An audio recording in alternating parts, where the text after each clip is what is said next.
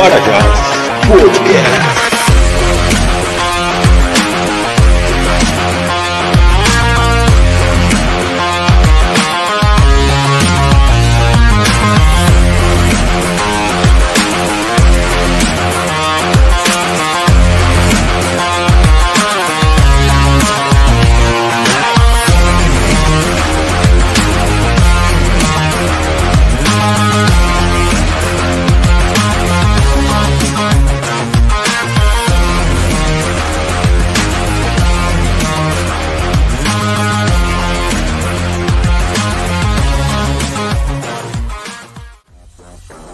Saudações cordiais a todos, estamos aqui em mais um Parajás Podcast, desta vez para falarmos do filme Megan, né? É, Megan Ciência, Tecnologia e Educação é o nosso tema de hoje. É, e eu, eu sou o professor Renato Leiev, o host deste programa, e hoje nós receberemos dois convidados especialíssimos aí. Eu vou começar aqui pelo professor Elbert, que inclusive já esteve conosco no episódio de número 10. Nós falamos sobre é, o filme Pantera Negra, né? Foi muito bom. É, o professor Elbert ele é fundador do Observatório Carioca de Histórias em Quadrinhos, é, doutorando em Ciência, Tecnologia e Educação pelo Cefet do Rio de Janeiro, mestre em Relações Étnico-Raciais pelo Cefet do Rio de Janeiro também, e graduado em História pela Fundação Educacional Duque de Caxias. Seja muito bem-vindo, professor Elbert. Boa noite, boa noite, Renato, boa noite, pessoal aí que acompanha aí o Parajás. Muito obrigado por mais esse convite. Ah, vai ser um ótimo bate-papo. Nós que agradecemos aqui a sua presença. É, eu estava até reparando aqui, Albert, que o, o, currículo seu e da nossa próxima convidada, que a gente já vai apresentar aqui, é, é, tem, tem, muita, tem muito a ver com o nosso tema de hoje, né? Você vê que seu doutorado é, é em tecnologia, né? Ciência, tecnologia e educação combinam demais com o nosso tema, né? E a nossa próxima convidada também vai ter, vai ter relação, né? Vamos, vamos já é, colocá-la aqui na tela. Né? Hoje nós recebemos também, além do professor Elbert, a, a professora Dani Marino, né? Que é doutoranda em Ciência da Informação pela USP mestre em Ciências da Comunicação, também pela USP, e graduada em Letras pela Unimes. Além disso, ela é vencedora de dois troféus HQ, Mix, né, que é o Oscar dos quadrinhos do Brasil, que é um prêmio muito pleiteado aí, né, por, por todo mundo desse universo. Seja muito bem-vinda, professora Dani. Obrigada pelo convite, estou bem animada.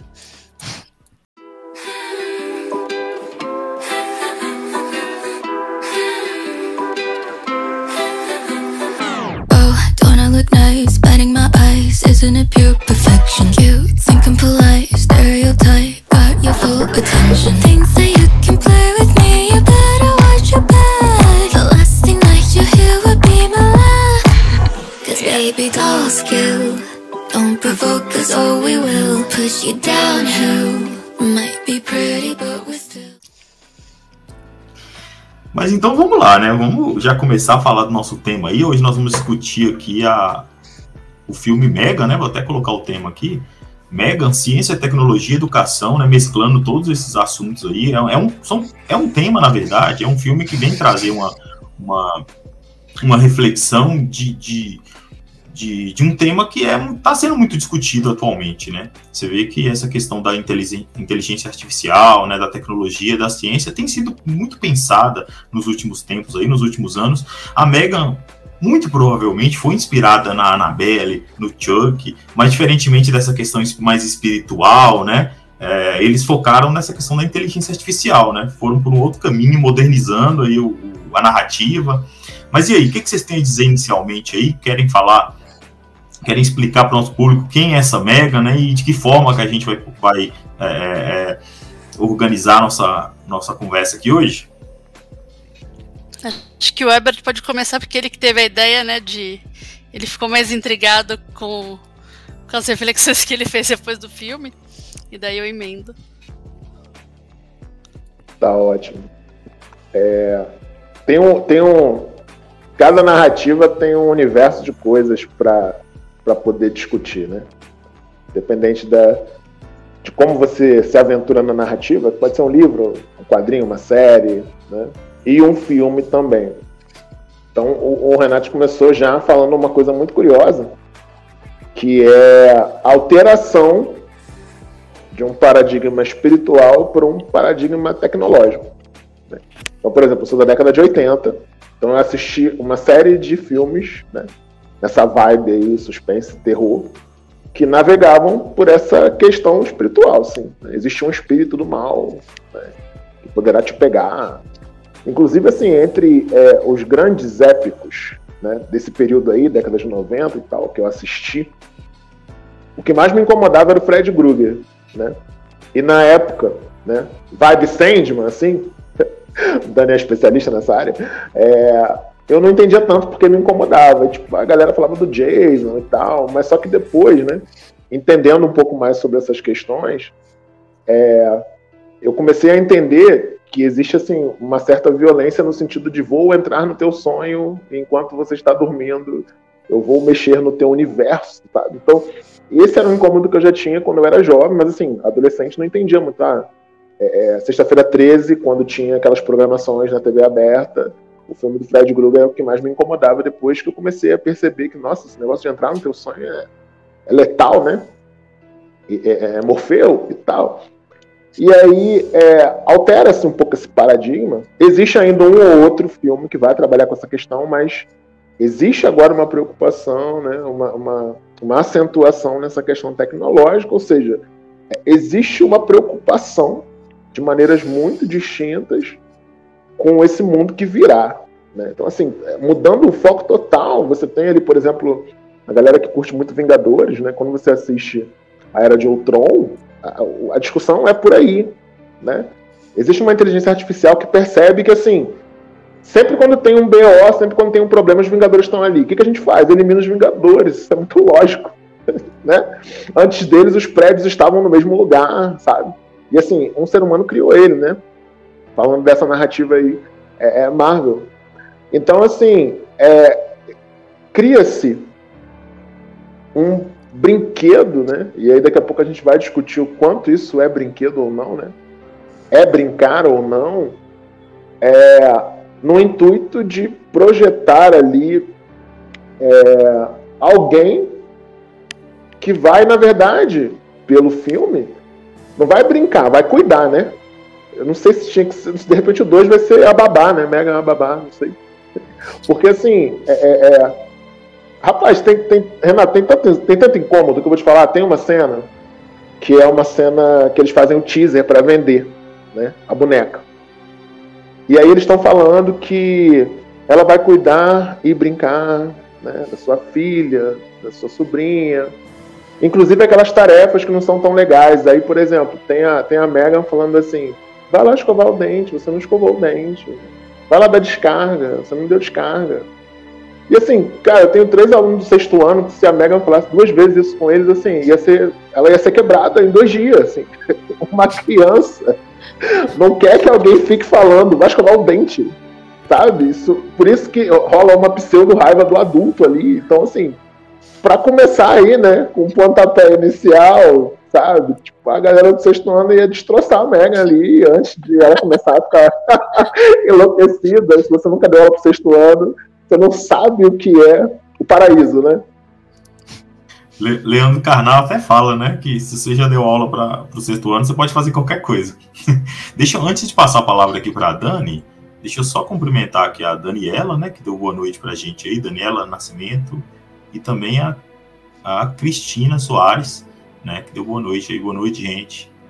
Mas é, é interessante o que o Albert está falando, né? Porque é, a, a, arte, ela sensibiliza a gente para algumas questões, né? Ela faz a gente refletir. A série, o filme, os quadrinhos, né? É, e, e, de certa forma, o filme ele é, trouxe uma reflexão, né? Sobre essa questão da tecnologia, das, da, da, inteligência artificial, que está muito em evidência aí por causa desse novo aplicativo também que apareceu, né? E aí eu queria ouvir vocês a respeito disso, de que forma que, né, que esse filme faz a gente refletir sobre essas questões que, que já estão sendo discutidas, mas eu gosto de, de sempre dizer, quando eu estou dando aula, por exemplo, é, de Segunda Guerra. O Elbert é historiador, ele vai, ele vai compreender. Quando estou dando aula de Segunda Guerra, a gente fala ali né, das fases da guerra, de quem estava envolvido ali na aliança, qual foi o resultado final, de quais tratados vieram depois do fim da guerra. Só que, assim, muitas vezes o aluno consegue, assim, aprende essa, essa, esse, esse esqueleto, né, que a gente apresenta em sala de aula, mas não consegue sentir o drama que é uma guerra. Você, quando você assiste um filme, que é uma representação da guerra, né, você já consegue se sensibilizar. Às vezes a gente explica, por exemplo, vamos pegar um professor de sociologia, né? Às vezes explica racismo em sala de aula. O aluno entende o que é o racismo, mas não consegue sentir o drama, né? Quando você assiste a um, a um filme, a uma série que tem uma cena, né, que, onde o racismo ele é praticado, aquilo já sensibiliza, né? Eu acho que a arte tem esse poder. Eu queria ouvir vocês a respeito dessa questão. Então, é, é engraçado esse caso específico, porque assim, eu sou pesquisadora de histórias em quadrinhos e gênero. Aí agora eu estou na área de ciência da informação, mas tratando de questões de gênero e, e quadrinhos. É, eu fiz licenciatura, então na licenciatura tive as disciplinas pedagógicas, dela de inglês a vida toda, mas eu nunca atuei na educação é, presencialmente com, com crianças, né? A minha relação com crianças é muito mais forte agora em relação à minha filha, porque eu sou mãe de adolescente, e com os meus alunos de inglês. Então, assim, não, não é algo que eu fique assim, me debruçando, é, né, assim, avidamente sobre esses temas, e especificamente em relação à Megan, eu fui no cinema com a proposta de não pensar, porque porque a, a, experiência toda envolvia levar minha filha pela primeira vez para ver um filme de terror no cinema. E nós fomos, né, eu, ela, meu marido, e a experiência era essa, era tipo estarmos juntos, é, enfrentando algo assim que, né, ela nunca tinha, ela nunca assistiu Annabelle, ela nunca assistiu filme, de, a coisa mais aterrorizante que ela assistiu foi Stranger Things. Ela é meio cagona, né?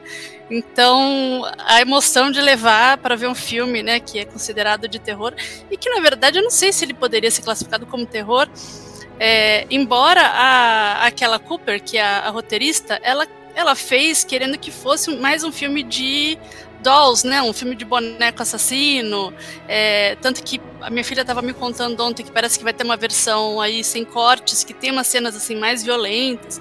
Né? Mas assim, no cinema, a, tinha criança de 6 anos com os pais. Não é o indicado, né? A faixa etária desse filme, a classificação etária é 13 anos. Eu fico pensando o que, que leva um pai é, uma mãe não responsável levar uma criança de 5, 6 anos para assistir um filme com a boneca assassina, e tudo bem que assim, é um filme muito mais tranquilo do que, por exemplo, Triângulo das Bermudas, que eu assisti quando eu tinha, sei lá, 9 anos de idade, que a boneca come carne humana. Né? Eu, aquilo me traumatizou no nível que eu não, não, entrava no meu quarto, assim, fiquei dias sem entrar no quarto, com medo da minha boneca vir querer, né, me comer. É, então, assim, dessa vez eu fui com a proposta de não pensar, de não pensar em em nada. Assim, só ter uma experiência de cinema e não ficar problematizando, porque o que, que acontece? Quando você estuda gênero, e talvez é, para o Ebert deva ser a mesma coisa quando ele vai fazer recorte né, de raça no, nos trabalhos dele, é, você estudar essas coisas acaba estragando muita experiência para você, né, de, de muitas produções, porque você vai olhar aquilo lá a partir dos filtros que você tem, você vai lá, ah lá, já mataram a mulher de novo para justificar a, o protagonismo do cara. Olha lá, já violentaram a menina. Olha lá, já estupraram para justificar que o cara vai fazer alguma coisa, entende? Então você brocha, né? Você fica assim, caramba, é, que saco, né? Você não consegue aproveitar a experiência. Daí quando o Elbert falou que ele ficou intrigado, que as pessoas não estavam é, entendendo a importância do filme, que assim, que tinha muito adulto que não queria ver, não foi, Elbert? Tinha gente que, ai, ah, não quero ver porque é de terror. Não é um filme assustador, ele tá muito mais numa categoria homem versus máquina, né? Tipo, é, exterminador, ex-máquina. Eu acho que Megan é um ex-máquina para criança, sabe? É para adolescente. Então, tá muito mais essa discussão da Ghost in the Shell, sei lá, da, da máquina versus o humano do que propriamente boneco assassino. E, e, é, a intenção dela não foi essa e acabou viralizando, se tornando uma febre. A gente vai ver um monte de cosplay de Megan esse ano. Fez um sucesso enorme a, a dancinha, a dancinha, a dancinha. Também. Então, assim, a, você vê, você vê que tem muita série, tem muitas cenas cômicas também, né? Tem muita tem, cena tem. cômica. Tem, e assim, e, e é, inteligente, sabe? Assim, você, você ri, você fala. E eu achei o filme assim bem redondinho, né? Bem é, é, todos os clichês assim desses dois gêneros, né? De boneco assassino e de e de Homem versus Máquina estão lá, né? Então você tem essas cenas, fala, pô, caramba, a pessoa tá lá vendo que a casa tá toda hackeada e tal, você não vai sair de casa, vai continuar que nem quando a pessoa tá na casa com espírito, tá todo se movendo, a pessoa continua na casa. Mas se a pessoa sai, não tem filme, né? Então eu tenho várias questões que depois que o Albert falou, Dani, eu quero que você pense nesse filme aí, várias questões é, me atravessaram. Uma delas foi justamente que a gente estava falando antes do podcast de começar é, sobre os protocolos né, é, conhecidos da robótica aí, que o Asimov trouxe quando ele propõe as três leis da robótica, e giram principalmente em torno da ideia de um, de um robô nunca ferir um ser humano, né? Você vê, Mega é muito mais tranquilo de assistir do que é, Black Mirror. Minha filha assistiu o episódio da da Miley, da Miley Cyrus, eu acho que tá no mesmo nível, sabe? Assim, não sei se vocês assistir o episódio que, que, ela, que ela tem um robozinho também de inteligência artificial, que é tipo uma miniatura dela, né? É, e minha filha assistiu esse também. Black Mirror é muito mais assustador.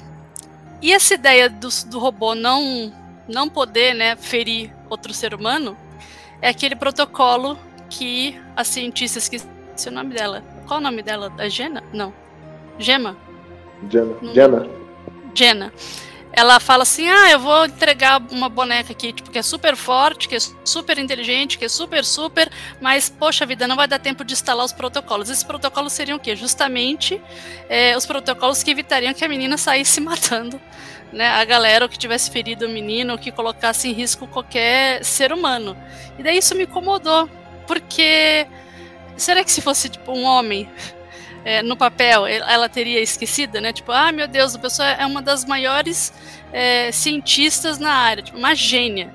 Ela vai, ó, oh, vai assim é, subestimar a importância de um protocolo de segurança e colocar uma máquina de matar do lado da sobrinha dela, entendeu? Então isso me parece, isso foi um ponto que dentro de toda a narrativa assim não, não me pareceu verossímil. Esse é uma questão e a outra é relacionada à educação. Porque quando a gente pensa assim, ah, é, você quer delegar é, o ensino, a educação do seu filho para um robô, tudo mais. Assim, a gente está falando exatamente né, de que pessoas, né? Supondo que todo mundo hoje tivesse condições financeiras de bancar um robô desses, né? Que já é bem fora da nossa realidade, já que a gente tem um nível de desigualdade social enorme e tudo mais, é, a gente não consegue, a gente está dentro de um contexto, e essa obra foi produzida dentro de um contexto em que a gente tem marcadores de, de, de raça, de classe, de gênero muito grandes. Então, quando a gente fala assim, ah, os responsáveis querem delegar o cuidado e tal, se você perguntar para todas as mães que vocês conhecem, e eu conheço assim muitas mães, né? Tipo, acho que todas as mulheres do meu convívio, da minha idade, são mães, é, e perguntarem se você quer uma Megan, todas vão falar que sim. Porque todas as mulheres mães que não têm babá e não tem, né, não tem alguém, vão falar, sim, eu quero uma Megan, porque todas estão sobrecarregadas, todas estão né? Então, se a gente pensar que se a gente vivesse numa sociedade em que os homens cis, por exemplo, realmente dividissem as tarefas domésticas, não ia ter essa discussão, entendeu? O filme não ia precisar entrar nessa discussão de que ah, os responsáveis estão passando os cuidados. Não, não é os responsáveis. Os responsáveis não existem, né? Quem é responsável pela educação das crianças é, né, majoritariamente são as mulheres. Então, é, e elas estão sobrecarregadas. Então, se você perguntar quer uma mega, todas elas vão falar quero. Eu queria uma mega, entendeu? Então é complicado você falar assim, ah, meu Deus, romantizar a ideia de que ah, os pais, os responsáveis. Não, se a gente vivesse numa sociedade igualitária em que a gente não precisasse falar 500 vezes que, a gente está sobrecarregado e tudo mais, ninguém ia precisar, né? A Megan seria de fato um brinquedo. Ela seria é, um artefato, um dispositivo para a criança se entreter, porque a educação dela estaria sendo dividida, né, igualmente, né? Então, essas foram algumas das questões que eu pensei, assim. Daí o, o Ebert já a... pensou em outras. Não, é interessante, é interessante perceber é, quando a Dani fala, por exemplo, que ela quer uma Megan, tá? que esse é o último podcast dela, tá? Obrigado aí, Dani. Foi muito bom. Foi muito bom conhecer-te. Mas assim, por que, que, por que, que a presença dela, Renate, é, é extremamente importante nesse, nessa conversa? Porque a gente tem um eixo de ligação ali no filme, de protagonismo, que tem três meninas mulheres ali, né? Três personas femininas. Então você tem, né? Tem a cientista, tem a sobrinha da cientista e tem o artefato que a cientista construiu. Então tem um triângulo ali que é aquilo, né? E assim, é, a, a, situação da, da criança é extremamente complexa, entendeu? Porque assim, ela cai de paraquedas na realidade de uma mulher que está em ascensão, né? Ela é uma cientista, né? como nós somos cientistas também, sabe? Ela é a roboticista, ela é, nossa, a mais inteligente ali, né? tal, fez vários cursos e assim. É, em discussões espartanas que tivemos nos bastidores, eu falei para Dani que ela não leu o Asimov. Tá? A Dani disse que ela leu, porque está nas entrelinhas que ela não instalou os protocolos. Se ela leu, ela não leu o robô. Tá? O Renato ia, e ficou de, de repente, colocar aí. Você que não está entendendo nada do que a gente está falando, né? O, o, Isaac Asimov, ele tem aí a, a configuração de narrativas onde ele propõe as três leis da robótica, né? Então, o Renato colocou aí pra gente aí, né? É, a primeira padrão, o robô não pode ferir um ser humano ou por inação permitir que um ser humano sofra algum mal. Né? E aí tem assim, tem essa configuração aí, depois a gente estava discutindo que tem a quarta, acho que hoje já deve ter outras. Né? Mas que ela gira assim, em torno da mesma coisa, né? Exatamente. Então, assim, é, é meu incômodo é que a Diana não leu Asimov. Assim, minha perspectiva inicial. Porque, inclusive, no livro Eu Robô, né, obviamente é melhor que o filme, tá? Desculpa aí, Will Smith, se você estiver assistindo, mas, assim, não tem comparação. Porque o livro, ele tem vários casos da relação entre humano e robô, né? Inclusive tem um capítulo que vai falar do robô babá, né? Aí assim, a, a projeção final é o seguinte: você deixaria teu filho com com a Megan, né? Com um robô? Então assim, essa é a grande questão. Porque tem uma briga lá que um deixaria, não, eu confio plenamente na máquina. E a outra pessoa não deixaria. Então, assim, é, esse fio condutor, né, na perspectiva da Dani, são os protocolos que ela ignorou por conta da pressa e da relevância do projeto, sabe? Mas é complexo, porque assim, Jenna, você não, não leu, você não leu o robô, você não viu o filme do Will Smith, assim. Mas ah, ela viu, poderia... ela, ela, ela, ela, viu, porque você não pode fazer engenharia, você não faz engenharia robótica sem, sem considerar isso, porque isso virou mesmo, é, depois do, do livro, né, essas leis elas foram incorporadas referência bibliográfica, nos cursos sim. de robótica. Entendeu? Sim, então, assim, sim. No, na programação dos robôs, então, assim, não tem como alguém ignorar, assim, é, ah, ups, ups, esqueci de. Não, de não era meu ator favorito. Não, sair, não era. É. E assim, é, de repente foi uma opção, né? Eu não vou, não vou, eu não vou botar no protocolo da Mega, né? um autor, né, que é homem, gosta de ler mulheres. Cara, assim, no intervalo, poderia ler Dana Haraway, sabe? Manifesto Cyborg tá mastigado, assim, né? então, assim, você não leu Asimov, você não leu Dana Haraway, e você, assim, complexo, complexo. Mas vamos lá, Dani também citou uma coisa muito curiosa, assim, que, cara, Mega é brinquedo? Não sei, assim, tô procurando, né? Porque é, a minha noção de brincar, e eu estou falando do verbo, é, é, diferente. Porque tem um momento que eles falam que é um brinquedo interativo. Sabe? Então, assim, eu brinquei muito, assim, né? E a gente ainda brinca com os textos. Né? Hoje a gente brinca com as letras, né? E, assim, é um, um objeto inanimado, tá tipo aqui, ó. Rei gelado. Né? Você não conhece a referência, vai procurar, né? É, e aí, assim, o quanto eu projeto de imaginário dentro dele para que ele se movimente e que ele funcione para mim, né? Com ou sem o desenho, sabe? Tipo, inanimado. E aí você tem é, uma versão atualizada da Alexa lá, né, upgrade, e aí você, você conversa com ela e ela propõe é, sugestões para você, né? Se você estiver chorando, ela pensa em possibilidades de fazer com que você se torne mais alegre. Então, eu não ainda estou buscando essa resposta no sentido de é ou não um brinquedo, né? Porque se é um brinquedo interativo, em que nível? Né? Porque, assim, é, é, é complexo você pensar nela apenas como um brinquedo, como uma boneca. Porque os momentos que ela começa a se rebelar são justamente os momentos que ela é tratada como boneca. Né? Porque a, a questão da criadora dela, né, em alguns momentos ficar meio irritada, sem paciência, pedir para ela desligar, né, um dos protocolos mais ou menos seria esse aí. Né? Quando eu falar desliga, você desliga. E, e ela começa a se incomodar, sabe? Assim, você, é, é, um processo de silenciamento total. Assim, na hora que ela quer dar uma opinião baseada no mundo oracular digital, desliga aí. Desliga aí. Então, assim, é, é uma resposta que a gente pode ou não ter a partir da possibilidade que haverá a continuação, né? O final. Vai ter para 2025. De, é, dentro da perspectiva de roteiro, o final me pareceu um pouco preguiçoso, assim, sabe? É, sei lá, assim, na hora que tu pensa que vai acontecer alguma coisa de redenção, né, e tal, aí tipo, você tem lá um, um bibo lá que só mexe, mas enfim. Assistam também, né, quem ainda não conseguiu, e também reflitam, acho que é isso, assim, a cultura pop ela tem que ser utilizada também para esse movimento de reflexão, né. E o Renato estava falando essa questão da dancinha, é muito curioso, porque assim, tem duas personagens femininas fortes que estão gerando danças, né? E, e que estão gerando é, cosplayer agora, né? Então você tem uma série, um filme assim que tanto Vandinha né, quanto a Megan se viraram ícones do nosso presente contemporâneo, assim. Do Rios e do TikTok, né?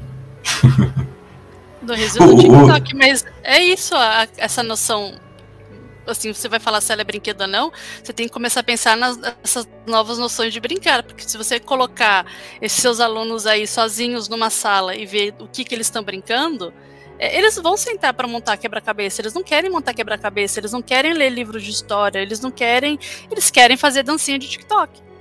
Eles querem gravar podcast, eles querem gravar cortes pro YouTube, entendeu? É essa brincadeira. Então, nesse sentido, você pensar que se a menina tá lá dançando e fazendo o que as crianças nessa, dessa geração estão fazendo, já que elas não podem jogar bola na rua, não podem andar de bicicleta, não podem andar de patins, nada disso, é, é o brincar. É, é, o conceito de brincar deles é esse, né? É, eu, eu, eu tava lendo esses dias aí um texto sobre uberização. Aí eu achei interessante um, um trecho, é um artigo de um ex-professor meu. Fiz uma disciplina sobre sociologia Rafael? digital lá. Não, Rafael ele chama Gross? Não. Jacó, Jacó Carlos Lima. Ele é professor da UFSCar. Né? Naquela época da pandemia, eu, a gente teve a oportunidade de cursar disciplinas em outros estados, né? Eu cursei algumas disciplinas, essa foi uma, foi muito boa.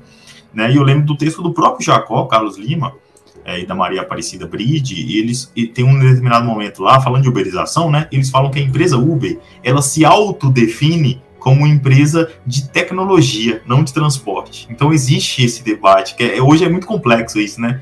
É, e eu acho que entra um pouco né, na pergunta que o Albert levantou, né? É um brinquedo ou uma ferramenta, né? É, como, como, encarar a Megan, por exemplo? Eu achei, eu, a situação é complexa, né? Porque você vê que é uma empresa de brinquedo, é focada em brinquedo, mas aí é, construiu a Megan. E a Megan, não, a gente não consegue definir se é um brinquedo, né? Se é uma ferramenta, se é para ajudar os pais, se é a gente não, não consegue definir ao certo, né? E, ela pode e... ser tudo isso. Ela é. pode ser um, algo híbrido, que também não é uma novidade, assim, né? E, inclusive, assim, outros... inclusive, inclusive, ela pode estar no Gigante de Aço 2 aí, né? Que ela Já tem pensou? potencial para. Tem anos que a gente está esperando esse filme, né, Ort? Rapaz, isso, isso é, é, curioso, né? Porque, por exemplo, ela ultrapassa o. Não sei se vocês assistiram o jogador número 1, um, né? É, vai falar muito sobre esse metaverso. E aí, assim, mesmo no metaverso, a partir do momento que você coloca lá o, o V-Boxzinho, né? É, você se movimenta, entre aspas, você se movimenta. Tem até aquela, aquele círculo né, digitalizado. Mas aí, assim, é uma outra projeção. Mas assim, a gente também não veio trazer resposta objetiva, né? é um debate assim circunstancial que, que vai gerar outros e outros, mas é, é importante refletir sobre essas questões. É, eu, eu gostaria de colocar duas questões aqui para vocês responderem, né? É, uma, uma, primeira, aproveitando a presença da Dani aqui, né? É que se a gente não poderia encarar essa. Porque houve uma tragédia na vida da, da menina. Eu não me lembro, não me recordo o nome dela aqui agora. Mas houve uma tragédia, ela perdeu os pais e, e foi morar com a tia. É tia, mas de certa forma vai fazer o papel de mãe. E aí, ela, essa tia, ela vai ser a cientista, ela vai ser colocada num dilema, né? Ser mãe, cuidar da, da, da sobrinha, fazer o papel da mãe, e ser, ou ser cientista, ou ser as duas coisas. Porque, de certa forma, esse é um dilema das mulheres também, né? Eu queria que você comentasse um pouquinho sobre isso é, daqui a pouco. É, e é outro ponto também, que eu quero até fazer um link aqui com a, com a pergunta da Cristina no chat. Será que a Megan, né, não seria. Foi a própria Dani que levantou né, a questão da, da Megan fazer o papel de educar e tal. Será que a Megan não seria uma metáfora né, para os celulares, para o tablet, em alguns casos, né? E aí a Cristina até colocou aqui no, um comentário nesse sentido, quer ver? É... Aqui, ó.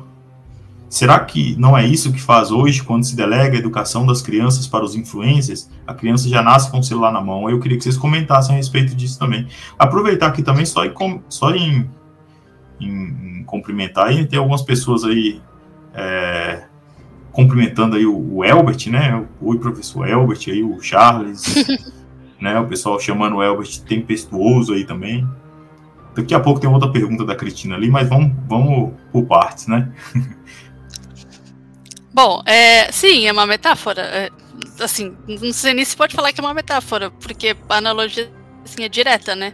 Aos celulares e aos tablets. E, mas daí eu, eu entro de novo nessa outra questão. Ótimo, a gente está trazendo essa, essa reflexão. Olha, estamos delegando a educação dos nossos filhos aos influencers e tudo mais. Tá, e, qual a ação prática que a sociedade é, propõe, porque uma das coisas que a gente precisa é divisão igualitária de trabalho doméstico. As mulheres estão sobrecarregadas. Então, assim, a mulher tem é, jornada tripla. Ela trabalha em casa, ela vai chegar em casa, ela vai fazer a janta, vai lavar a roupa, vai cuidar da casa, vai cuidar do marido que chegou do trabalho e vai sentar a bunda no sofá, porque ele está cansado, ele trabalhou o dia inteiro. E trabalho doméstico não é visto como um trabalho é, né, como um trabalho. Então, ela trabalhou o dia inteiro também numa empresa, ela chega em casa, tem que fazer todo o trabalho doméstico e cuidar da educação dos filhos, é, porque o, o, o, o cara está cansado. Essa é a realidade, assim, de, de, todas as mulheres que eu conheço que estão com parceiros heterossexuais e quando elas estão divorciadas é, é muito pior, né? Elas são é, minhas amigas que são mães divorciadas, elas vão dormir uma hora da manhã, duas horas da manhã, porque além de fazer tudo isso, elas têm que ajudar com a lição de casa e acordar seis horas da manhã para cuidar do lanche da filha e levar lá. Então, assim, é, não dá para fazer qualquer discussão nesse sentido de, de pensar em propostas é, para a educação dessas crianças que não envolva largar as crianças com influencers se a gente não tiver é, uma discussão discussão profunda sobre capitalismo, sobre racismo, sobre uma série de coisas, né? E, e sobre gênero. Não dá para você falar, ah, então tá, então qual a solução? Tá, qual a solução prática? Porque a gente ficar nesse mundo assim das ideias é, é, bacana, a gente precisa realmente pensar. Mas a gente tem muito essa tendência, eu vejo muitos podcasts, vejo muitos educadores falando, ah, não pode delegar, né, deixar o tablet, a criança tem que ter horas. Claro que a criança tem que ter horas, claro que é, é horrível que a criança fique é, tanto tempo é, nas telas. É péssimo, né? A gente sabe, é péssimo por uma série de motivos. A gente está vendo aí uma série de estudos que mostram que o, o QI dessas, das novas gerações já é menor. Ah, fora outras coisas, né? Porque assim, você vai lidando também com as questões plásticas do cérebro. Essas crianças elas nascem já praticamente com o celular como extensão do corpo delas. Elas não estão realizando uma série de outras tarefas que a gente sabe, quando, daí entrando como educador, né, que são importantes para, o desenvolvimento motor dessa criança, são importantes para o desenvolvimento, por exemplo, do, do senso crítico. Você sabe que você precisa fazer contas assim de cabeça, por mais que eu, eu odeie matemática, mas eu sei que preciso aprender, por exemplo, uma boa interpretação de texto para conseguir ter o um mínimo de lógica e resolver um problema de matemática sabe? É, então, isso vai se perdendo. Então, o impacto no, no, na educação dessas crianças é gigantesco. O problema é que, assim, a tecnologia e esses problemas, essas implicações, elas avançam numa velocidade muito mais rápida do que a gente consegue produzir teoria e solução, né? Então, é muito complicado realmente você, você pensar nisso a gente sabe o óbvio, a gente está né, falando o óbvio, que chovendo no molhado. Crianças não deveriam ficar tanto tempo nas telas, que parece que não chega né, a, a lugar nenhum, porque a gente não dá conta de, de fazer isso.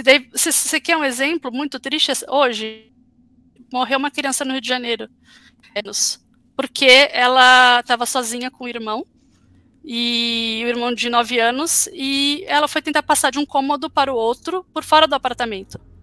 Né? Nenhum dos adultos, ela morava com três adultos, nenhum dos adultos estava lá. É, semana passada viralizou um vídeo em que uma criança num outro país fazia isso, entendeu? Ela saía por fora, ia até a varanda, alguém. Então, a gente não tem um controle do que, que eles estão consumindo, a gente não tem uma educação que privilegie o pensamento crítico e nem conversa com os nossos filhos em casa para que eles tendo acesso a determinados conteúdos, eles saibam discernir é, que aquilo ali não é algo para você fazer em casa, por exemplo, entendeu? Então, tá tudo errado. Acho que a, a... tem, tem enfim, uma chuva de coisas que, que a Dani traz que são muito importantes e, e, e, ela pesquisa muito mais gênero do que eu. Mas tem uma. Eu citei Gigantes de Aço, e tem uma coisa que é muito interessante que ela pontuou também, que é o seguinte: é, é, existe uma maneira que a gente a, ver, assiste filmes com protagonistas masculinos e filmes com protagonistas femininas. Né? Isso tem a ver com uma sociedade que é extremamente machista, e assim, reconhecer isso é o primeiro passo. Então, quando a gente cita novamente Gigantes de Aço, você tem lá o, o Hugh Jackman, né? A maioria das pessoas gostam muito dele como ator. Então, assim, resumindo muito o filme, né? O cara é um péssimo pai, certo? É um péssimo pai. O filme é ótimo, e aí a tecnologia, mas o, o, o, a tecnologia liga o pai e o filho, porque a partir do momento que ele tem um interesse, né, no robô do filho, eles começam a se envolver. E aí, olha como é que é interessante. É, ele leva o filho para batalhas, lutas de ringue de robôs, tá? Então o filme é só isso dentro de uma perspectiva educacional de relação familiar, ok? É, é isso que acontece, isso vai fazendo com que eles se conectem. Então eles não fazem mais nada a não ser, né? De repente se alimentar enquanto a luta não começou. E no final do filme, uau, Hugh Jack Jackman é muito legal, vai passar mais tempo com o filho. No caso da Jenna, assim, tem uma galera que tá falando mal dela tá? Nessa questão aí, né? Parentesco. Só que assim, é, Dani é mãe, eu sou pai, né? Teoricamente, existe um, um ciclo de você entender isso, que começa com nove meses mais ou menos. Assim, você começa a entender que você é responsável por uma vida, né? Isso é um tempo, tá? Tem gente que não entende depois dos 9, 10, 11, 12, não entende. E a gente sabe aí, né, é, é, é que ocorrem muitos casos assim e tal, e assim, a Jenna, né? Eu não sei o, o período que ocorre toda a construção do robô, etc e tal, mas assim, não foi um ano. Pelo menos eu acho que o filme não passou um ano ali, né, na narrativa. Então ela teve um estalo para ela entender que ela era responsável por uma vida, assim, e, e acaba o filme, ela tá tentando ainda entender isso, sabe? Então assim, a maneira de julgar quando é uma protagonista feminina, ela é muito incisiva, ela é muito massiva. Né? Ah lá, não sabe cuidar da criança que nem um robô. Não é assim que funciona. Assim, né? E outra, né? a criança veio com uma série de traumas. Não foi um trauma, não, foi uma série de traumas. Sabe? Então, assim, é óbvio né, que existe essa questão de, uau, né, a boneca pode ajudar a integração. Mas, assim, tanto que tem um momento que a criança, assim, é, é, é, existe um, um, um, termo psicológico, né, que eles falam no filme, que tem a ver muito com essa relação quando você perde os pais. Até animais também tem essa, essa questão às vezes, né? Você perde os pais ali e você projeta né, a representação né, de parentesco é, em uma outra pessoa. No caso dela, ela, ela projetou inteiramente né, no que seria o brinquedo ali. Tanto que tem uma discussão né, ferrenha que é assim, quase assim, ela que me ama, né? Você. Sabe? Por conta de todas essas questões, assim. Então, assim, é, observar né, a maneira que a gente compreende é, as narrativas. É, nunca um filme é só um filme, sabe? É simplesmente um filme. E tem uma questão que ela trouxe lá no início, que é tentar ir assistir o filme e desligar, não pensar, né? Isso ocorre muito num processo contrário. Quando você tenta desligar e não pensar para ver alguma coisa, aí vem tudo de uma vez, assim, dentro do teu imaginário. Né? É, ocorre assim momentos tempestuosos aí. É, um abraço para essa galera aí do, do GM. Curiosamente, é, eu falei essa palavra hoje na aula, tempestuoso. Falei, utilizem essa palavra, que essa palavra é diferente e o professor de redação vai gostar muito. E que bom que, que funcionou, né? Alguma coisa. tempestuoso. Aí, ó, tempestuoso. Tempestuoso também, só tá, só tá dando essa palavra aí. Ô, Elbert, tem uma pergunta aqui para você, ó. Eu, particularmente, não tinha visto essa relação, mas aí a Cristina tá, tá dizendo, ela tá direcionando uma pergunta exatamente para você aí, ó. Pergunta para o professor Elbert. Eu vi pessoas dizendo que a Mega é um ícone LGBTQIA+. Qual a relação da Megan com a comunidade, com esta comunidade, né? É, existe uma série de, de, reflexões que estão chegando na internet, né? E é possível é, eleger um, um, ícone, né? Um ídolo é um processo de construção da identidade. Então, é, qualquer comunidade pode se projetar em alguma referência, certo? E assim, tem algumas questões muito interessantes no filme que é o seguinte: é, o que a gente chama de se rebelar, por exemplo, ela começa a se rebelar principalmente quando ocorrem vários episódios de silenciamento. É, é muito cômodo você estar tá conversando, tá conversando com uma pessoa e a pessoa começa a falar coisas que te incomodam e você desliga. E ela desliga porque ela é né, projetada para isso. Só que a inteligência artificial ela é cíclica e ela vai absorvendo né, tudo que está próximo e vai aprendendo o tempo inteiro. Né? Tal como uma criança ali é, num ano, né, no, no início da infância, ela é uma esponja. Tá? Então tem, tem cenas que, que a Diana vai falar desliga, ela vai falar assim, eu pensei que a gente estava conversando. Né? Então, assim, esse excesso de silenciamento vai tensionando ela. Né? Talvez, pode ser uma das razões né, da comunidade incorporar a Megan como ícone também. Né? O quanto são silenciados, o quanto são violentados. E também tem a cena do parque, né, do, parque lá florestal, do, do jardim botânico lá, que assim é muito recado de quem está escrevendo, né? Tenho conversado com meus alunos sobre a importância da escrita. Então, o que, que acontece lá no, no, no, na floresta, lá no Jardim Botânico? Né?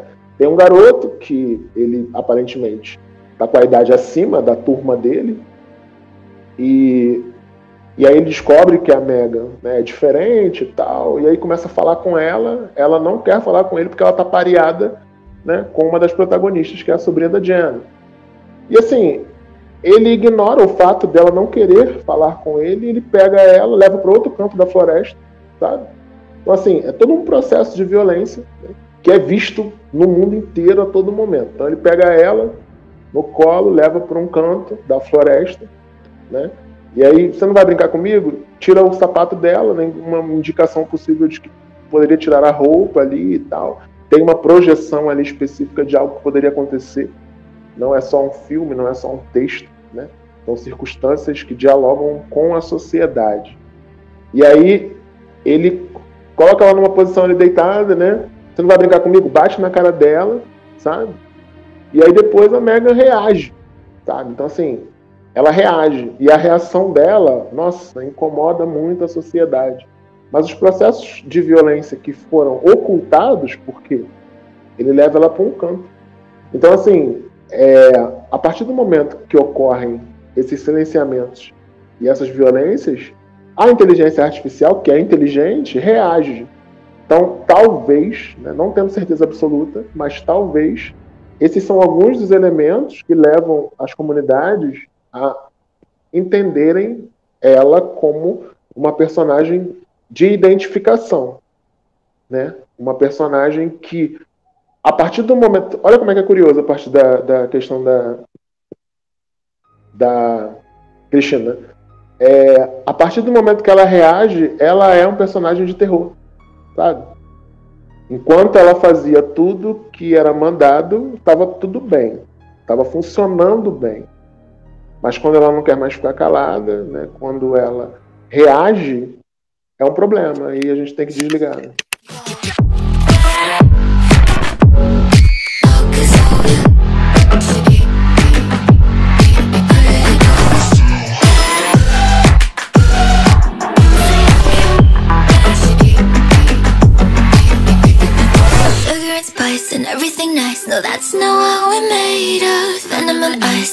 The bites. Go ahead and pray, cause.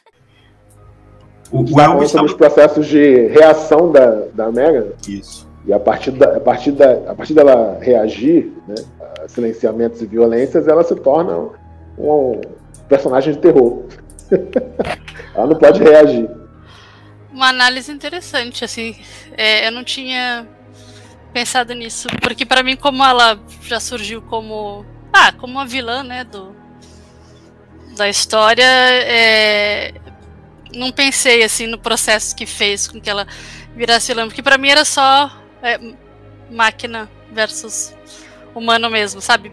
Fica louca, né? Não tem os protocolos. Tem, tem um, tem um, tem um elemento, o, o, o, Dani, não sei se você lembra muito disso também, mas tem um elemento que eu achei que é muito curioso não ter no filme, e talvez isso faça com que a gente entenda mais como ficção científica do que outra coisa, que é aquela risadinha maligna que, que é tão caricata no, nos filmes do Chuck, por exemplo. Né? Ela não tem risada, né? Aquela risada. Não, ela tem a dancinha. É, macabra. É, mas é um momento, né? Específico, assim. Mas assim, tem um foco muito no olhar. O olhar dela é muito incisivo, né? O incômodo, Sim. né? Desde que a, a, as duas são cachorro, ótimas, né? as duas atrizes são muito boas. Mas eu não, eu não tinha pensado nesse nesse ponto assim e, e dá para fazer também outras análises nesse sentido né? De que se você for pensar não sei se essa era a sua proposta pensando que são mulheres ali e daí toda vez que ela quer se impor ou que ela quer né, falar alguma coisa num ponto de vista é que realmente eu tentei tipo não humanizar né a, a Megan tentar enxergar ela realmente como uma máquina né? E, e, daí, lá, lá atrás, quando você tinha falado do brinquedo, sabe o que, que me lembrou? É...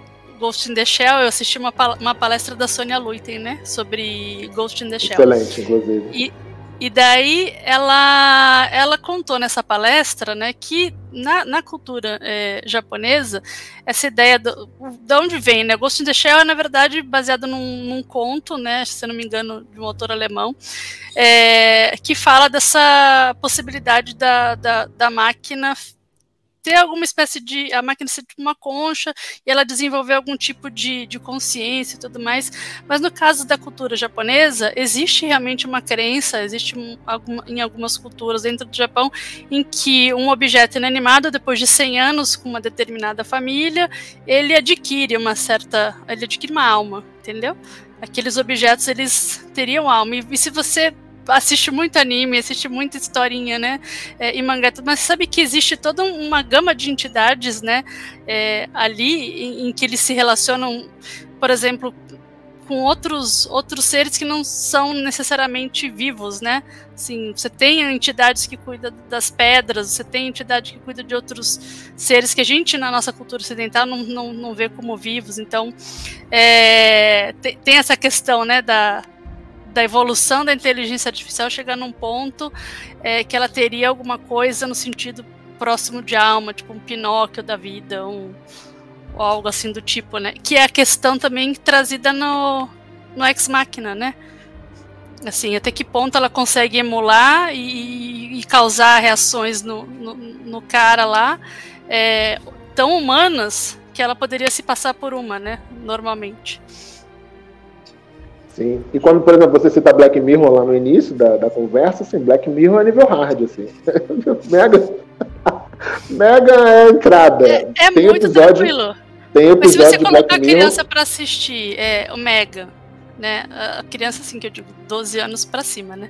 É, Mega, em colocar o Ashley 2, que é esse episódio da Miley Cyrus que traz essa mesma, essa mesma discussão, né? Do apego da, da menina com a bonequinha lá, que é, seria tem a voz da, da cantora e tudo mais. É, e depois, maiorzinho, assistir Ex Machina, você tem essas discussões assim bem, bem fechadinhas. Só não pode assistir Metalhead, que daí você já vê que os robôs da Boston Dynamics já estão no mesmo não, é, nível, é, né, do, é, é. do Metalhead, então você vai entrar em pânico, né? E não é essa a ideia.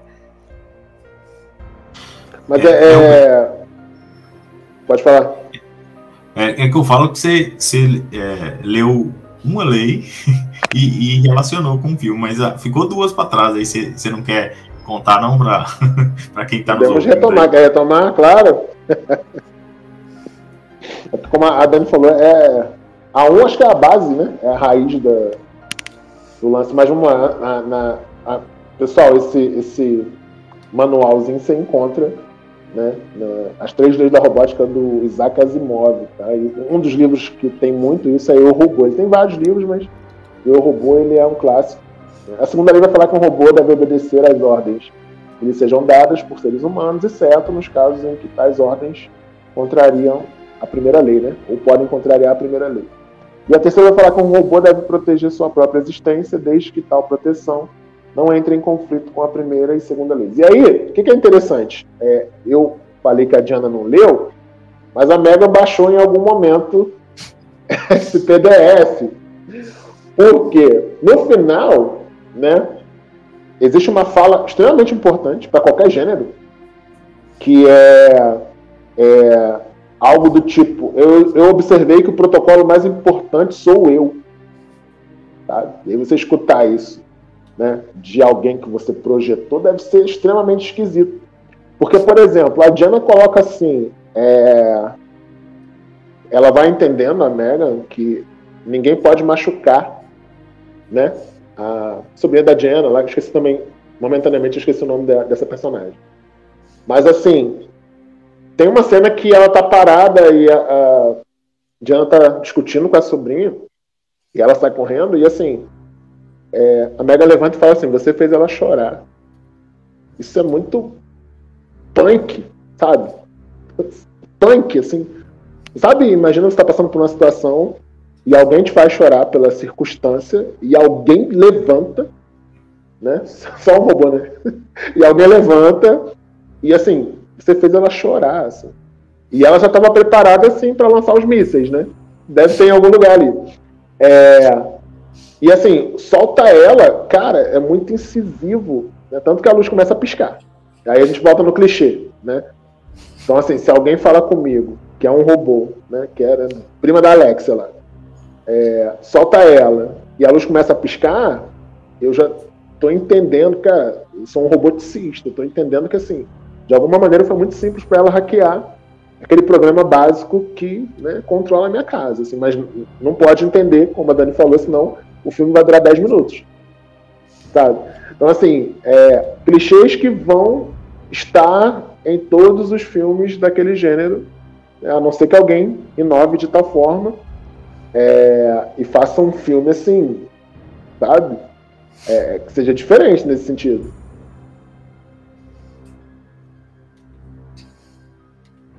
E você vê que, que é uma produção que, é, que dialoga com inúmeras outras, né? É possível a gente fazer, estabelecer relações do filme Megan com. Nós já falamos aqui, do, com, com Chuck, né? Com o brinquedo assassino lá, aqueles filmes antigos. Tem uma série também. A Dani já falou de Black Mirror aí também, de alguns episódios, um episódio em especial. É, o Elbert fez a, estabeleceu uma relação até com o Ultron, né? Do vilão dos Vingadores 2 lá, do filme, também dos quadrinhos, né? Que, que de certa forma, parte de uma premissa parecida, né? De, um, de uma máquina, de uma inteligência artificial, né? Que perde o controle, né? Que passa a ter acesso à internet ali e descobre né, tudo que, que a humanidade é, é, é capaz de fazer, né? Então, é, existem essas relações que são possíveis, sim, e é um filme muito interessante e rico nesse sentido, né? É... Mas é isso. E uma outra questão também é, que a gente pode é, pontuar aqui é essa pressão né, que vive os funcionários de algumas empresas dentro desse sistema capitalista. Né? Você vê que eles simplesmente vivem para o trabalho, né? E é, e é um, um, ambiente extremamente hostil e, e, com grande pressão, e, e, eles têm que trabalhar sob pressão. Você vê que assim é, é eles tinham sido proibidos até né, de, de trabalhar na Mega, mas aí foram para um laboratório escondido e estavam fazendo isso. O chefe descobre, o chefe. Só que aí quando viu que, é, que a Megan poderia dar lucro, né? Mesmo sendo muito cara, mas poderia dar lucro, porque seria algo é, que, que mudaria o nível do jogo, né? É, aí os olhos dele viram, os olhos viram cifrões, né? Se fosse um desenho animado, virariam cifrões. Mas é um outro ponto que a gente pode, que a gente pode colocar aqui também, né? Essa pressão no trabalho, Né? E você vê que é a equipe dela, especificamente, é composta por duas mulheres, mais uma vez voltando aí nessa questão do gênero, né? Composta por duas mulheres e por um, um homem, né? E... Mas você vê que isso não é tratado de forma é, como se isso fosse algo necessariamente negativo, porque a gente está vendo filme que é Hollywood, né, é estadunidense, e o americano ele romantiza muito essa questão da, da sobrecarga de trabalho, né. Se fosse uma produção francesa, é, ou, né, ou sei lá, de algum outro país, imagina que ela ia atender celular no final de semana, né? Isso não vai acontecer, deixa de ser estúpido, né? Mas ela não. E assim, ela, no caso da Gema, principalmente, ela é apaixonada pelo que ela faz, aquilo tá desafiando ela, né? Então, não chega a ser um, isso não, não é colocado como como um problema, né?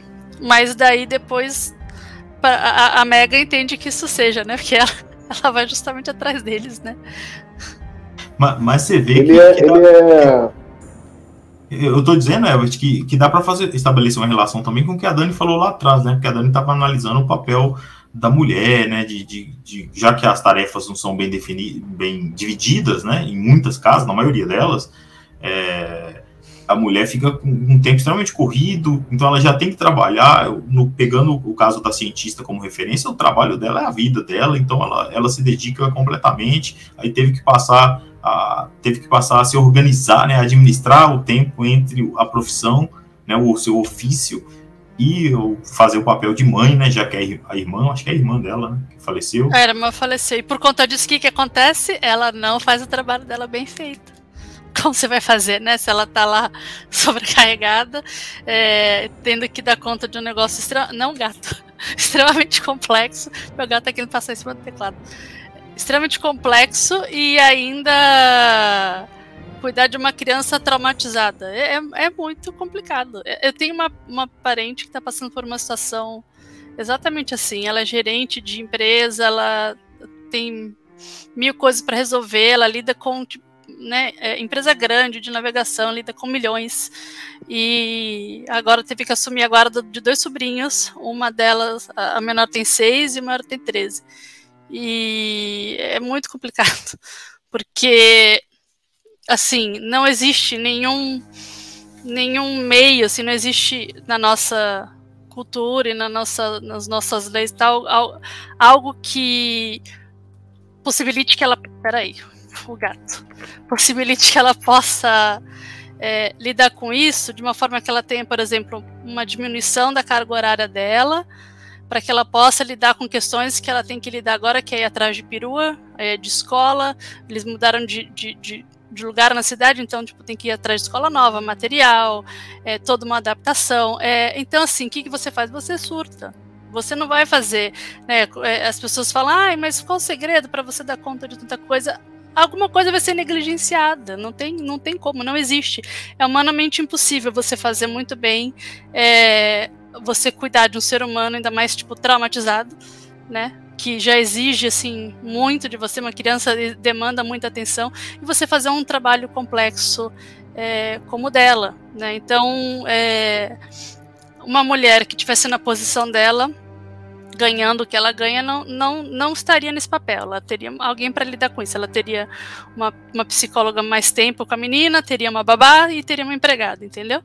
porque essa configuração da mulher ter um trabalho extremamente complexo e ainda cuidar de uma criança traumatizada, ela não é não é viável assim, tipo, alguém vai algum setor vai ser negligenciado e vai ser mal feito, sabe? Então, é, e, e, a sociedade, infelizmente, é assim, a gente não tem. É, na americana, talvez pior ainda, né? Não tem uma, uma estrutura em que as pessoas entendem que o papel de criar a criança não deveria ser exclusivamente da mãe, né? Ou do, daquele único responsável. A sociedade, como um todo, deveria se preocupar em criar crianças, mas a gente tem é, um pensamento muito crescente, né, hoje em dia, de que assim, ah, não, não foi isso que eu escolhi, é, não gosto de crianças, não é problema meu, então eu posso me esquivar de de me, de me envolver ou de né, de, de, ter qualquer relação. É, você quer um exemplo? Essa a, a, Gema, né, por exemplo, ela tá lá fazendo esse monte de coisa. É, uma das minhas amigas que é divorciada tá sobrecarregada também com trabalho, mil coisas, foi recebeu um, um cargo novo e tal. É, o pai da menina, num dado momento, pai, assim, que tá lutando para ficar com a guarda da menina mais tempo, nossa, super amoroso, resolveu ir para a Austrália num dado momento da vida dele. Ele quis ir para a Austrália, né? Ficou seis meses lá. É, não, não tem, não há nenhum questionamento, não há nenhum impedimento, entende? Assim, quero ir para a Austrália, melhorar meu currículo e foi, né?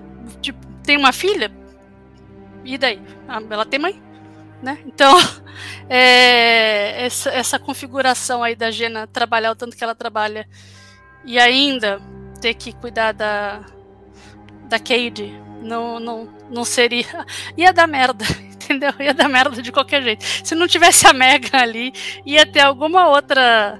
algum outro drama. Essa história seria. Se não fosse terror, seria um drama, entendeu? Não, não tem como romantizar e falar, ai, que lindo, vai ter uma situação.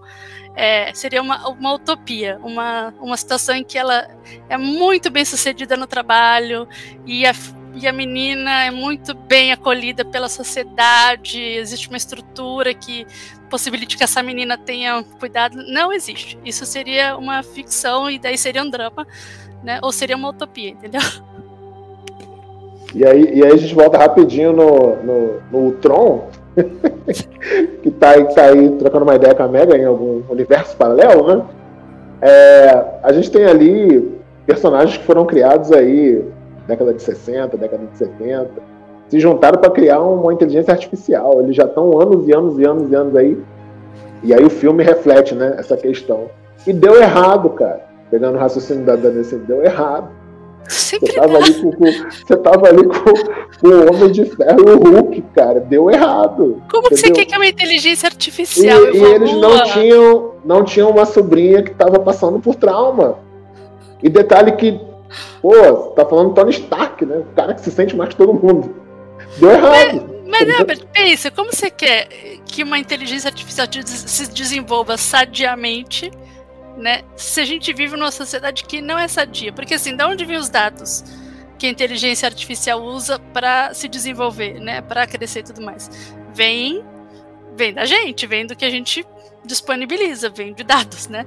Então, assim, não é de se estranhar que a primeira inteligência artificial que foi criada, acho que foi pelo Google, a Sofia, não lembro o nome dela, não faz muito tempo, que em 24 horas ela se tornou nazista. Não sei se vocês lembram disso em 24 horas. 24 horas. Foi o tempo que ela precisou é, se alimentando de dados no Google para se tornar nazista, entende? Então, assim, é, quais são as referências, né? Da onde que vem as referências da inteligência artificial? Porque a inteligência artificial ela não é criativa. Ela não tem, né, é, autonomia para ser ela criativa. Tem, é, tem, ela tem pluralidade de filtros, né? É, ela e, tem e o, o, o, o Tron, o Tron chega a ser cômico, porque, cara, ele leu a Bíblia, né? O Tron é totalmente tem uma, tem uma coerente. Citação, tem uma citação dele que é sobre uma pedra edificaria a minha casa. Cara, ele leu ele mais não é coerente, ele. ele não é coerente ele com é aquilo excelente, que excelente e coerente. Que a gente que a gente disponibiliza. E se você pega todos esses esses bonecos, é, os robôs, é, quando eles estão até Exterminador do Futuro, é, eles eles têm um Matrix, né? Você pega lá o, o agente Smith lá do, do Matrix, né? A justificativa dele para ter para as máquinas terem assumido o mundo, é justamente a gente está cagando com o mundo. A gente está né, destruindo. É só guerra e, e matança, e mata Yanomami, estupra índiazinha, não sei o quê. Da onde que ela vai tirar as informações? Assim, que informações que, que essa inteligência artificial vai ter para se desenvolver, né? É, quais são os dados que ela que ela tá recebendo. Então, assim, é lógico, sempre vai, sempre vai dar ruim, sempre vai dar merda. Sempre vai ser uma Skynet, sempre vai, vai virar aí Matrix, sempre vai, vai ter uma Mega, entendeu? Não tem como a gente sair disso, assim, é, se a gente não mudar radicalmente a forma que a gente estrutura a nossa sociedade, né? Faz sentido, né? eu posso dar uma indicação de um quadrinho que dialoga muito com o Megan também, que ele recentemente se chama Made in Korea, Made in Coreia, né? É, foi trazido pela Conrad. E também me chamou a atenção porque a personagem né, do, do filme, uma androide, ela vira buller, assim, ela vai fazer, entra num esquema de, tipo, de fazer chacina em escola. É, num dado momento, ela se une com, com os moleques que querem fazer chacina. E daí, na hora que ela faz, você já fala, pô, tá aí, ó, não tem protocolo, não leu, né, o cara lá não leu o Asimov, não colocou o protocolo para ela não matar é, os humaninhos, mas a questão que essa, essa, essa HQ traz vai além disso, né?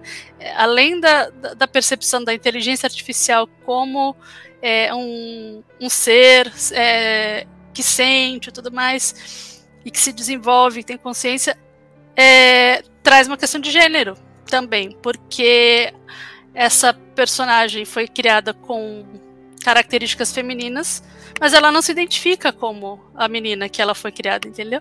Então ela vai questionar o próprio gênero que ela que ela que ela foi concebida e daí tem uma discussão bem interessante porque é, as autoras do, do, livro passaram por um processo de transição enquanto elas estavam fazendo o quadrinho.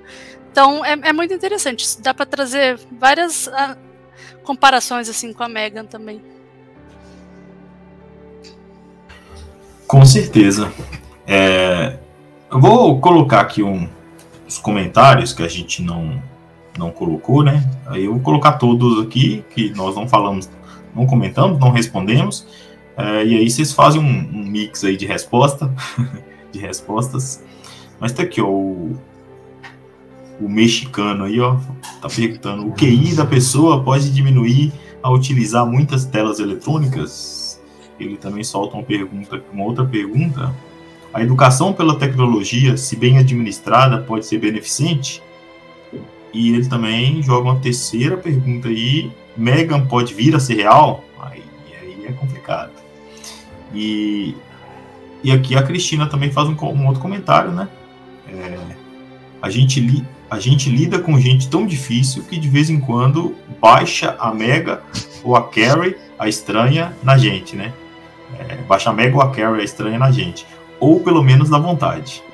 Aí eu queria que vocês ah, comentassem aí. Vontade essas... não falta, Cris.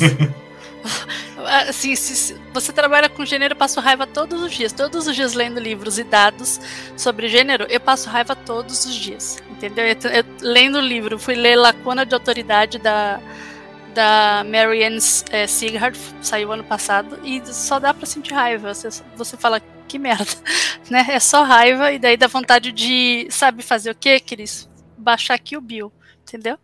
Pegar, falar assim, cadê a minha Hattori Hanzo pra, pra sair Agora a pergunta lá do, do, do, do Shrek mexicano, que eu desconfio que seja alguém novinho, né? Assim, pelas perguntas, parece ser alguém é, no, jovem a gente. A, a Megan pode ser vir, a vir a ser real nesse sentido que a gente vê no filme de ter um robô matando e tal. A gente não tem como prever, né? Assim, é, ela ela tá dentro de um conceito que a gente chama de distopia, né? A distopia quando ela ela, ela vem, ela vem como uma espécie de alerta. Olha, se a gente continuar seguindo exatamente esse mesmo rumo, pode ser que tal coisa aconteça. Então, assim, é, não é impossível, mas não acho que seja algo que, que possa acontecer no futuro próximo.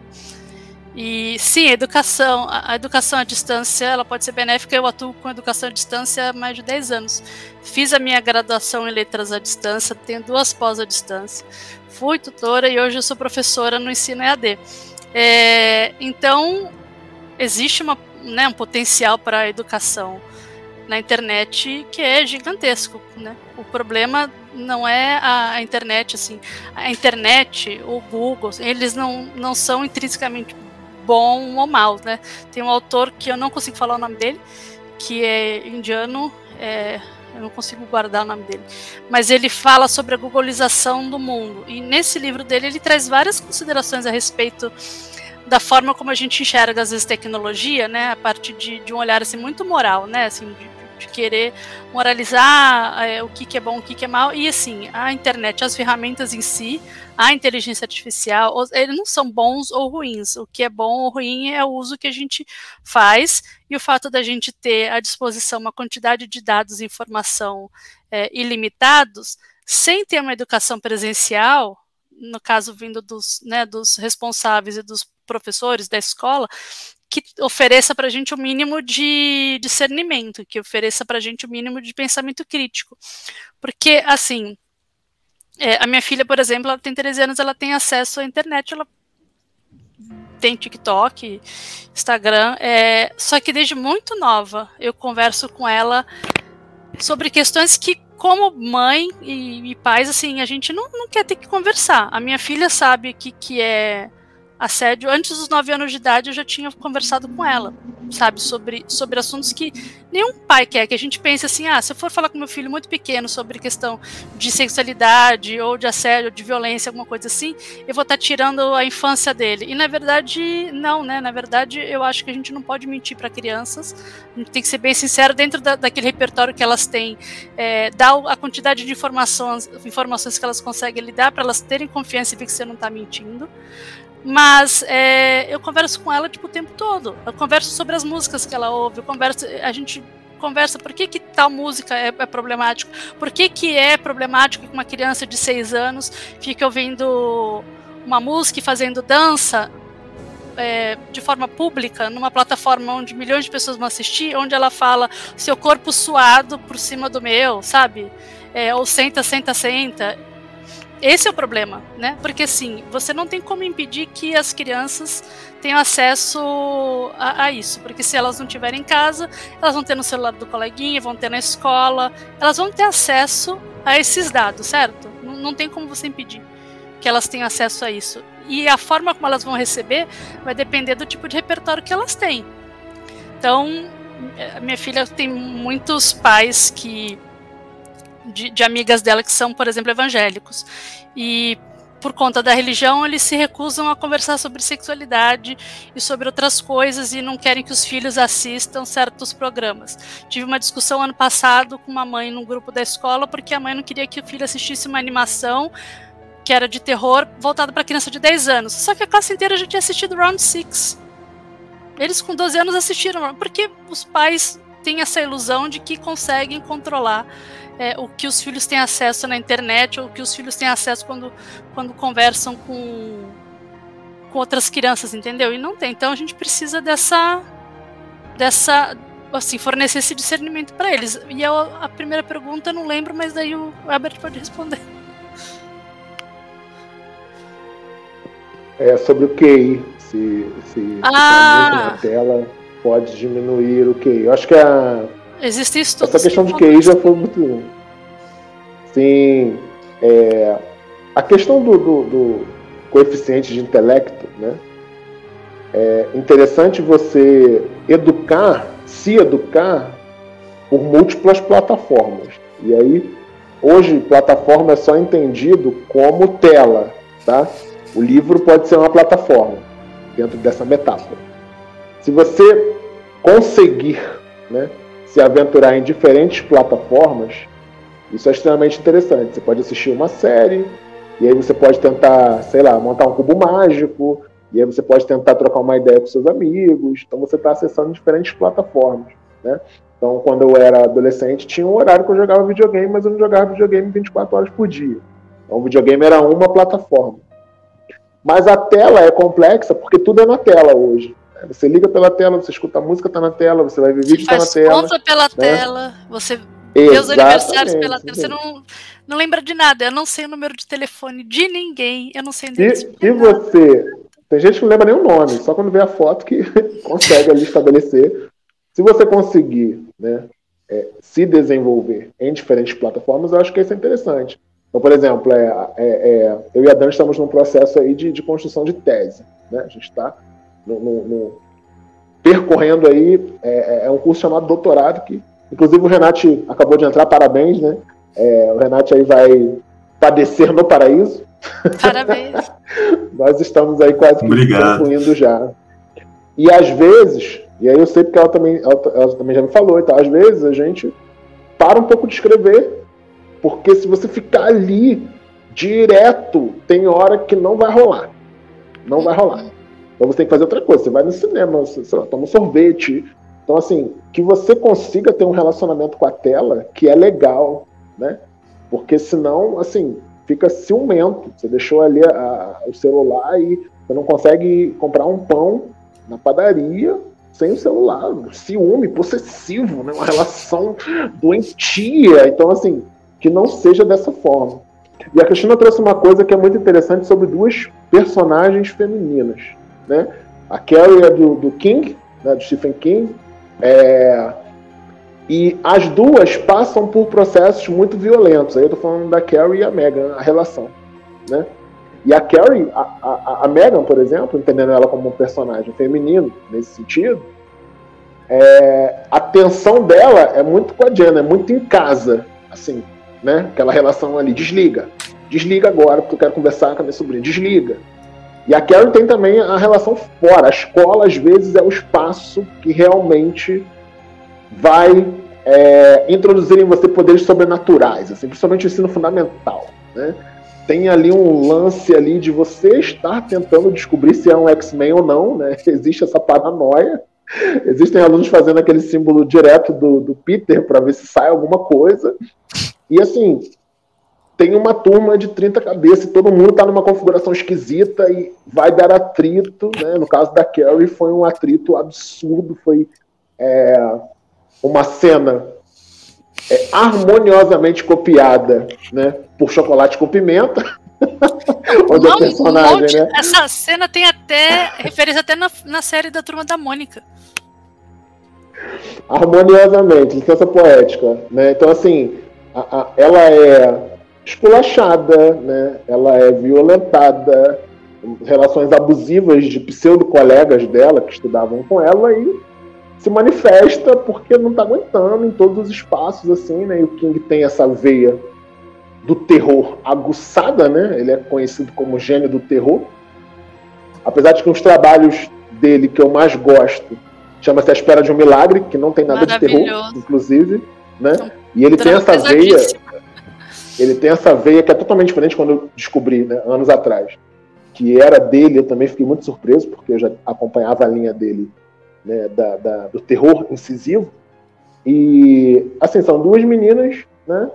E aí eu tô colocando nesse aspecto Megan ali como se fosse uma pessoa que vão sofrer tensões e em algum momento, sim, sabe? Porque, por exemplo, a, a cena do cachorro, ela é absurda absurdo, né? Porque o cachorro pega, joga para lá, joga para cá, e depois ainda ataca né, a, a, o objeto de amor da Megan, que é a menina. Então, assim, cachorro, já era. Clichêzão ali, você sabe que, né? E ainda é bonitinha. E teve uma opção ali, talvez, de direção, não sei se do roteiro, de camuflar a, a, a violência sanguínea das cenas. Né? Sempre que vai rolar o clichê sangue, tem uma movimentação mas é, que não. Mas é por causa da classificação etária. Sim, mas isso é interessante. dos 16, né? Senão e não foi nem ia... aquele, não foi nem. Sim, não foi nem aquele nível Chuck que é aquele sangue ketchupzinho. Optaram por não apresentar. E, e funciona, sabe? Funciona. Mas virou, eu vi que a Cris tinha perguntado antes, daí eu tava fora do ar aí, sobre a Megan ter virado um ícone LGBTQI, né, AP+. Sim, sim. E, e daí é, é engraçado porque eu já vi vários, várias montagens, vários vídeos assim né, de é, produtor de conteúdo gay, falando que a próxima Mega tem que ser uma bot gay, tem que ser, porque assim, fez um sucesso que a, a roteirista também não estava esperando que. Porque ela tem. Ela. Embora a gente não considere, né, assim, terror, ela foi é, imaginada como um filme de terror B, né? Esses filmes, assim, realmente, tipo. Aquele lance meio uma, trash, né? É, trash que tem uma estética camp, né? Que eles chamam. Sim, sim. E essa estética, ela é um dos símbolos que foi adotado pela comunidade gay. Então, tudo que é camp faz muito sucesso. E essa coisa, assim, exagerada, principalmente a hora que ela tá dançando, aquela coisa assim principalmente os momentos que são é, satíricos, ela tá tirando sarro justamente desse gênero, né? Desses clichês de gênero que são tão recorrentes, é, daí virou uma virou uma ícone né, Megan virou. Tanto que Pablo Vittar estava no carnaval, uma das fantasias dela foi de, de Megan, né? Eu não tinha, eu não tinha visto essa relação ainda. Eu estou aprendendo aqui com vocês. É, eu, agora eu estou começando a compreender melhor, né? É, o porquê que, que, que se estabeleceram essa, essa relação. Muito bom.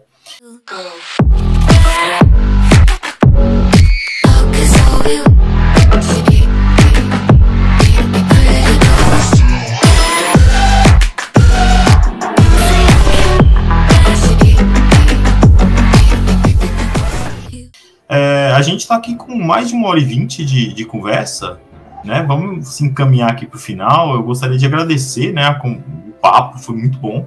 Eu adorei, né? Com mais uma conversa de alto nível, né? Sempre muito bom conversar com, com pessoas que, que estudam, né? Que se interessam, né? Por esses, por essas produções, né? Tal como a gente aqui. E eu gostaria de agradecer, né, a, por terem aceitado o convite, né, por terem vindo aqui participar. É sempre muito bom, as portas estão tão abertas, né? Espero que possamos é, pensar em outros episódios aí para a gente poder continuar essa conversa aqui, que foi maravilhosa, né? E aí eu vou pedir para vocês fazerem as suas considerações finais, tá? É, aí, é, dependendo, indicando alguma coisa, um podcast, um livro, um artigo, alguma coisa que você leu sobre os temas que nós trabalhamos aqui, né? É, a Dani até começou já a indicar ali um quadrinho, né? Se você quiser indicar o, o mesmo quadrinho, ou se você lembrar de alguma outra produção, né? Já, le, é, já lembrei de outra. Tá valendo tudo, tá valendo tudo. Podcast, quadrinho, livro, artigo, alguma coisa que vocês leram que remete a essas, esses temas que foram discutidos aqui, tá valendo. Então vocês podem ficar à vontade para fazer as considerações finais, para indicar algum, alguma coisa, né? É, para contribuir com, a, com o aprofundamento da nossa conversa aqui. E também, dependendo, indicarem aí os seus projetos. Eu sei que o Elbert é, é, tem lá o Observatório Carioca de, de HQs, né, de História em Quadrinhos. A Dani também tem lá o seu perfil também. Então, vocês podem ficar à vontade aí, neste momento aí. Mais Você uma fala... vez, muito obrigado. Você fala, eu falo, Herbert, ou já estou falando, eu continuo? Pode seguir, pode seguir. Eu falo depois. É, então, eu agradeço o convite. Eu adoro participar de, de podcasts, principalmente quando são temas é, que giram em torno de coisas que, além da gente aprender alguma coisa, a gente também se diverte. Né? A experiência de assistir Megan foi, foi muito positiva para mim. Então, eu fico feliz de poder falar a respeito. E eu, eu gosto muito do tema máquina versus humano. Sim, tudo que é filme que tem alguma coisa de Exterminador do Futuro, Eu Robô, assisto todos. É, e daí então eu vou indicar nessa linha para a gente pensar é, gênero, além do quadrinho Made in Korea que traz uma questão bem explícita, né, para discutir gênero e é, tecnologia, tem um filme na Netflix chamado I Am Mother. Ele não foi, acho que traduzido o nome em português, é, mas é muito interessante porque ele traz justamente essa questão é, de como a mulher ela é considerada tem que buscar tipo, um nível de perfeição para ser considerada tipo a mãe da humanidade porque tipo, teve um apocalipse aí teve um problema muito sério um vírus e um robô mas é um robô configurado para ser um robô mãe né, é, ficou a cargo de, de cuidar dos embriões e tudo mais. É, é, muito interessante a discussão que ele, que ele traz também. E eu escrevo majoritariamente para a mina de HQ, né, que é um, um site voltado para divulgação de produção de mulheres, pessoas trans, não binárias, né, e, é, mulheres cis e trans, pessoas não binárias e homens trans, né, sobre quadrinhos. Então vou falar majoritariamente de questões de gênero e lá no Instagram marino.dani eu divulgo sempre as minhas participações. Então, é, vou participar de mais um podcast na quarta, depois vou gravar outro na sexta. Então, sempre divulgo por ali. Quem quiser acompanhar, pode acompanhar por ali.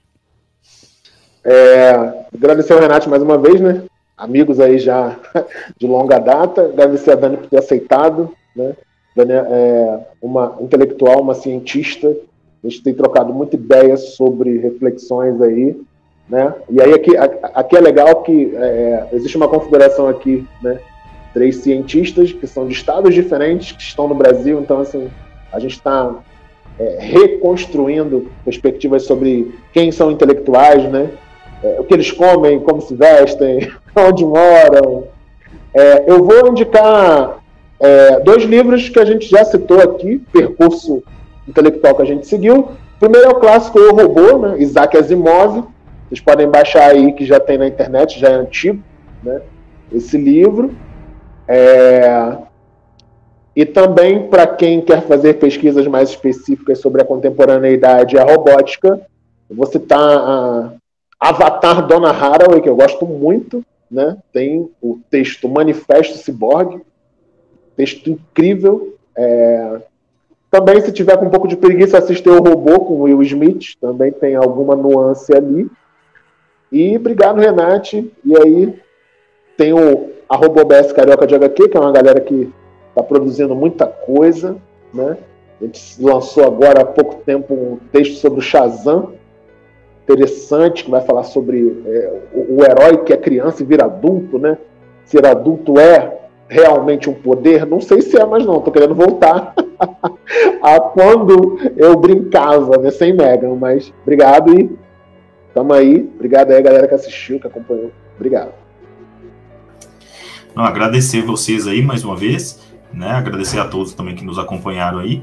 E dizer, né, que se, se você está aqui no, no YouTube, curte aí o, a live, né? Curta, ah, se inscrevam também no canal. Se você está no Spotify, no Amazon Music, no Google Podcast, também segue aí o perfil do Palajás Podcast. A gente está sempre criando conteúdos interessantes. Vez ou outra a gente faz uma incursão aí na, na, na, cultura pop, né? A luz das ciências humanas. Está sendo bem legal essas conversas. O Elbert já participou aqui é, contando com essa em duas, em duas oportunidades. A Dani está aqui hoje com a gente. Tomara que vocês voltem né, para outras conversas aí de outras produções. É sempre muito bom.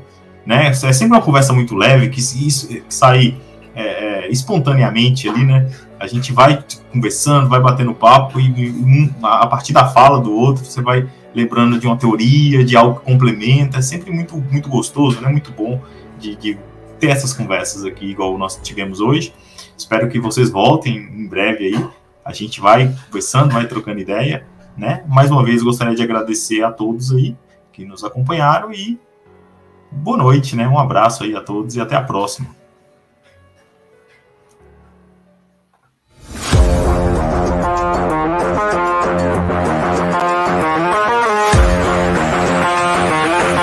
Bora já. Podcast.